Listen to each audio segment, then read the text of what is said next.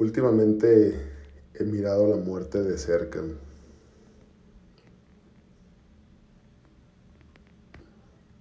Han muerto físicamente personas con las que tenía una relación.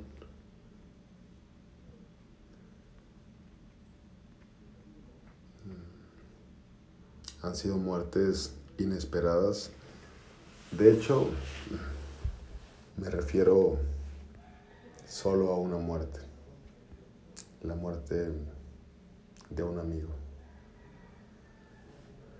Pero cuando escarbas en ese vacío que la persona deja,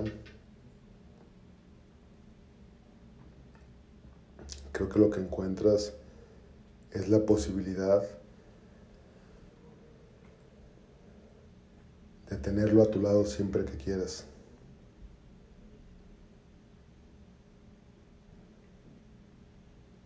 Te puedes imaginar cualquier panorama,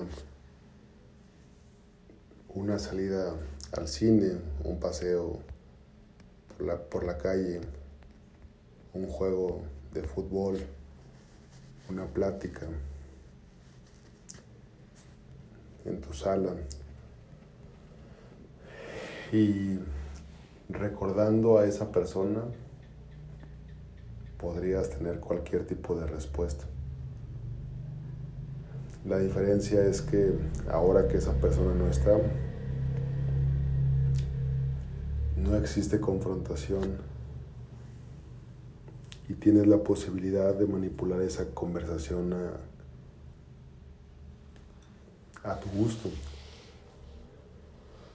Por ejemplo, si algún día te sientes incapaz, te sientes menos o te hacen sentir así, que recordemos que nadie te hace nada, tú permites qué es lo que sientes, o mejor dicho, tú permites hasta dónde importa lo que los demás digan. Porque no podemos controlar nuestras emociones al 100%. Si yo voy manejando a una velocidad de 100 kilómetros por hora y se atraviesa un perro, mi primer emoción va a ser rayos, no quiero matarlo, freno puede haber miedo, puede haber eh, un poco de, de incertidumbre, de estrés, de saber que no quiero acabar con la vida de ese animal.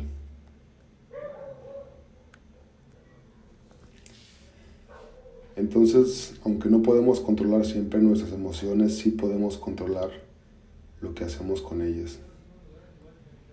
Así como podemos controlar las pláticas que tenemos con las personas que ya no están. Y como decía hace unos segundos, si alguien te hace sentir mal, si alguien te hace sentir menos y tú te, compras esa idea, puedes traer a la persona que no está físicamente en este planeta y decirle, oye, fíjate que pasó esto y en la mañana me dijeron en el trabajo que yo no podía llegar más lejos, que lo que hacía era poca cosa. Puedes imaginar que la respuesta de la persona que ya no está es, pero ¿cómo crees? Tú eres un cabrón, eres una fregona. Échale ganas, recuerda que pudiste salir aquella vez de ese problema que veías que era gigante y que te rebasaba. Eres guapo, eres guapa, eres atractivo. Eres atractiva.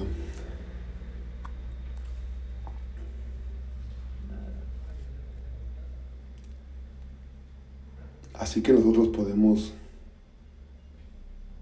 jugar a lo que queramos con esas personas. Claro que también con los que están vivos, pero siempre hay más fricción.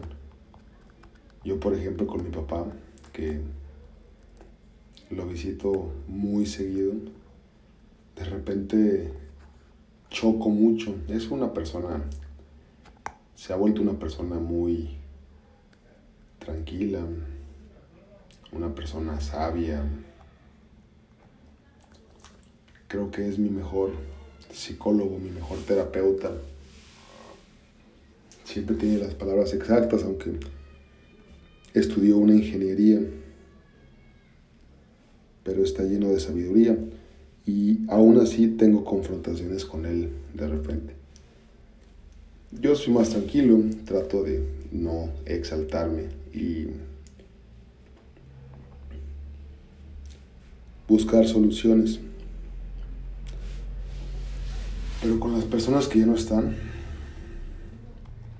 con las que ya no puedes tomar el teléfono y llamarles, puedes tener la conversación que tú quieras. Hazlo con tu abuela, con tu papá, con tu hermana, con quien quieras traer al presente. Total, ya sabemos que esta vida es una simulación y nada tiene como que sentido. El salir, hacer dinero, para ir al súper, alimentarte, dormir y al siguiente día hacer casi lo mismo, pues podríamos decir que qué sentido tiene, ¿no? Pero en los momentos que nos hacen continuar aquí, el ver sonreír a un niño, el compartir un abrazo a una persona que se siente mal, el apoyar a un amigo, el sentir a tu poder superior, eso es lo que hace que valga la pena la vida. También estuve muy cerca de una señora a la que aprecio mucho, que se encuentra a unos días de, de morir, ya tiene muchas operaciones, sus familiares ya no quieren que sufra, pero ella ya está en cama con muy poca oxigenación, ya no está comiendo. Y sentarme junto a ella, tomar su mano, ponerme a meditar, orar.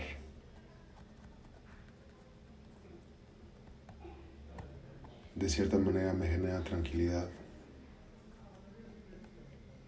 y me ayuda a quitarme ese miedo que todos le tenemos a la muerte. Un poco. A quitarme un poco ese miedo. Porque es algo que... Con lo que yo no podría en este momento, por ejemplo, la muerte de un familiar cercano, no sé, creo que sería algo muy, muy fuerte para mí. Pero este audio únicamente es con la finalidad de que tomemos conciencia de que todos vamos a morir algún día y que debemos hacer lo mejor que esté en nuestras manos, siempre.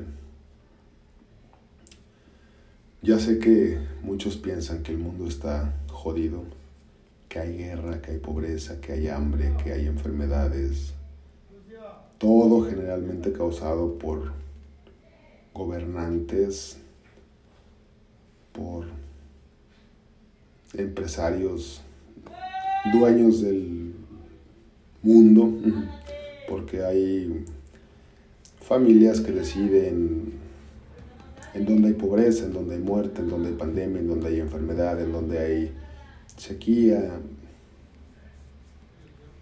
Son otro tipo de...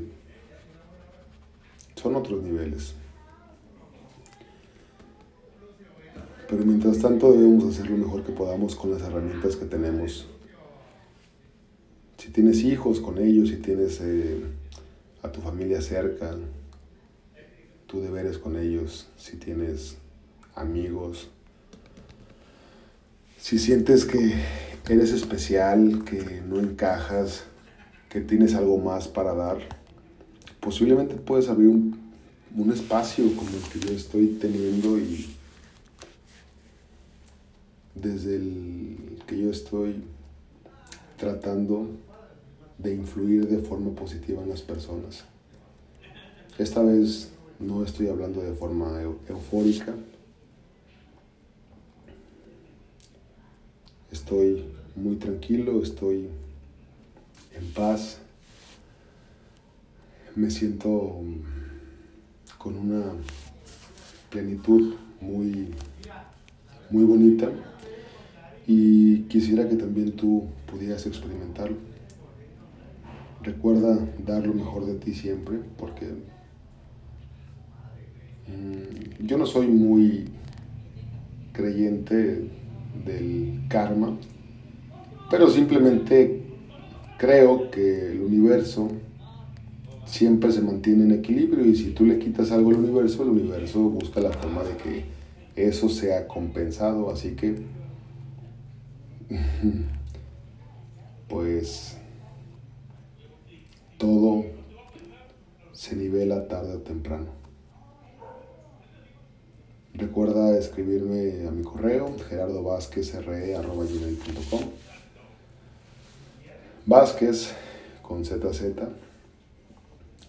te envío este audio para que hagas conciencia, para que, para que perdones, para que ames, porque lo más preciado de los días es cuando te levantas por la mañana y abres los ojos. Lo que yo siempre hago es dar gracias. Siempre, aunque me levante con flojera, aunque no haya dormido,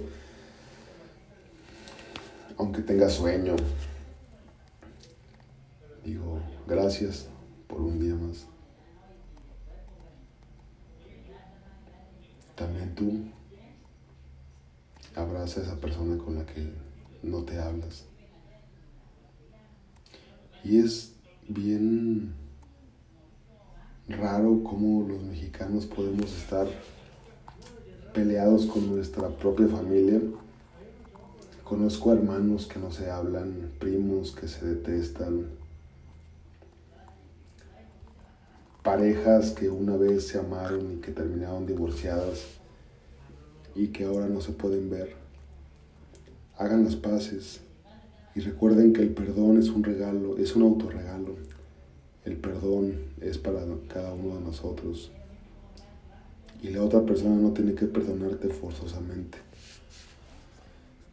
Eres tú quien debe pedir perdón